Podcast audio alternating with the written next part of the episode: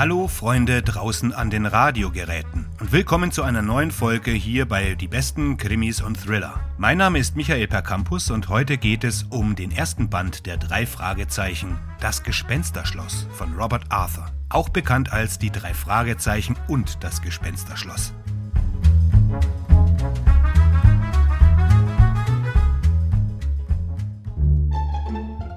Es mag manche erstaunen, dass ich noch einmal auf die für Kinder geschriebene Serie zurückkomme, nachdem ich bereits eine kleine Sendung über den Erfinder der drei Fragezeichen, Robert Arthur, gemacht habe. Aber es war eine verdammt gute Serie in ihren Anfängen und neben Miss Marple und Sherlock Holmes sicher eine Reihe, die mich grundsätzlich zum Krimi gebracht hat. Insgesamt gibt es 43 Originalbücher, die von 1964 bis 1987 erschienen, bevor die drei Detektive zu einer rein deutschen Angelegenheit wurden, die mich tatsächlich nicht interessiert. Die Grundidee, die Mitte der 60er Jahre das Licht der Welt erblickte, bestand darin, dass drei Jugendliche eine Detektivagentur gründen, namentlich Jupiter Jones, Bob Andrews und Peter Crenshaw. Ihr Hauptquartier befindet sich auf dem Schrottplatz von Jupiters Onkel Titus in Rocky Beach. Rocky Beach liegt in einer Ebene, begrenzt vom Meer auf der einen und einer Bergkette auf der anderen Seite, nicht weit von Los Angeles entfernt. Die Stadt selbst ist fiktiv, obwohl es ein tatsächliches Rocky Beach im Indischen Ozean gibt, das heute allerdings Guy Beach genannt wird. Und natürlich heißen die drei Detektive in der Übersetzung Justus Jonas, Peter Shaw und Bob Andrews. Die Hörspiele mit den drei Fragezeichen sind natürlich Kult, obwohl sie nur eine rudimentäre Fassung der Bücher beinhalten. Und nicht alle Bücher sind gleich gut, lohnen aber eine neuerliche Entdeckungsreise durchaus.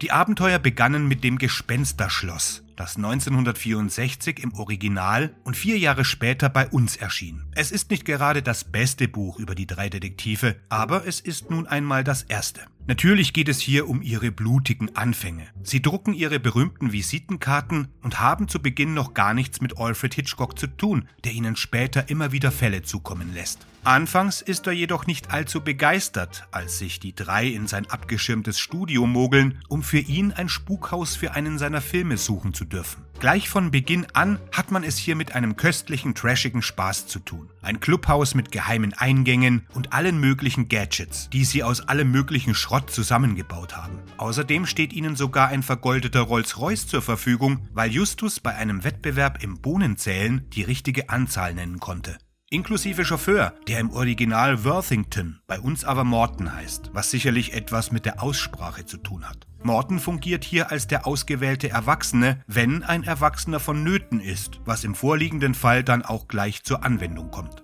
Das Haus, das Sie finden, trägt den ominösen Namen Terror Castle und ist das ehemalige Schloss eines Stummfilmstars, der viele Jahre zuvor bei einem mysteriösen Unfall ums Leben kam. In der deutschen Übersetzung ist der Name in Schloss Terrell umbenannt worden. Das Haus scheint jeden zu beunruhigen, der es nach Einbruch der Dunkelheit betritt, was das Trio nur bestätigen kann, als ihre erste nächtliche Expedition scheitert und sie vor Angst fliehen müssen. Entschlossen nicht zu scheitern, drängt Justus, der mit einem verstauchten Knöchel außer Gefecht gesetzt ist, seine Freunde, das Schloss noch einmal von oben bis unten zu erkunden und ihm jede Kleinigkeit zu berichten. Justus ist die herausragende Intelligenzbestie der drei. Er besitzt eine viel stärkere Persönlichkeit als die beiden anderen Jungen, die sich im Wesentlichen durch ihre Rolle definieren. Bob ist der Bücherwurm, Peter der Sportler. Justus hingegen bekommt eine deutlich größere Hintergrundgeschichte, um einige seiner Fähigkeiten zu rechtfertigen, wie zum Beispiel sein Talent zur Nachahmung anderer Leute, das schon früh in der Geschichte recht amüsant eingesetzt wird. Tatsächlich kommen auch die anderen beiden im Laufe der Abenteuer etwas besser weg, aber das war beim ersten Band natürlich nicht absehbar.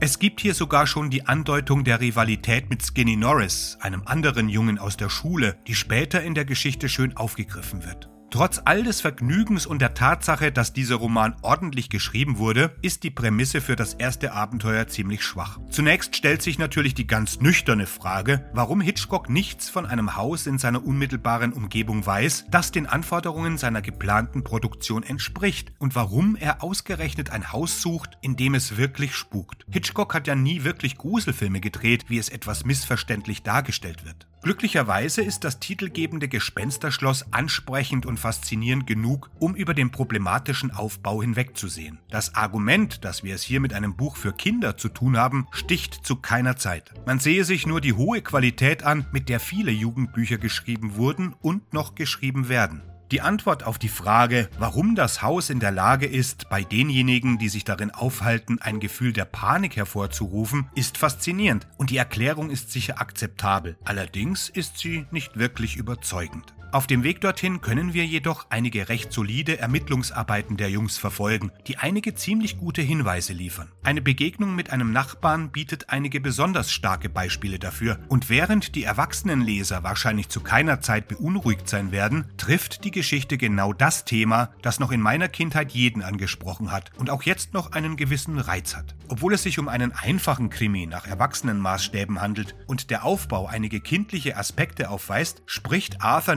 von oben herab mit seinen Lesern. Wir sollen auch nicht glauben, dass seine kindlichen Protagonisten unnatürliche Fähigkeiten oder Glück haben. Stattdessen nutzen sie Beobachtungen und Schlussfolgerungen, um herauszufinden, was hier vor sich geht. Auch wenn das Gespensterschloss nicht zu den besten Krimis der drei Detektive gehört, ist es doch eine wirklich unterhaltsame, fesselnde Lektüre, die, was noch wichtiger ist, eine wunderbare Vorbereitung auf die folgenden Abenteuer darstellt, die weitaus besser gelungen sind.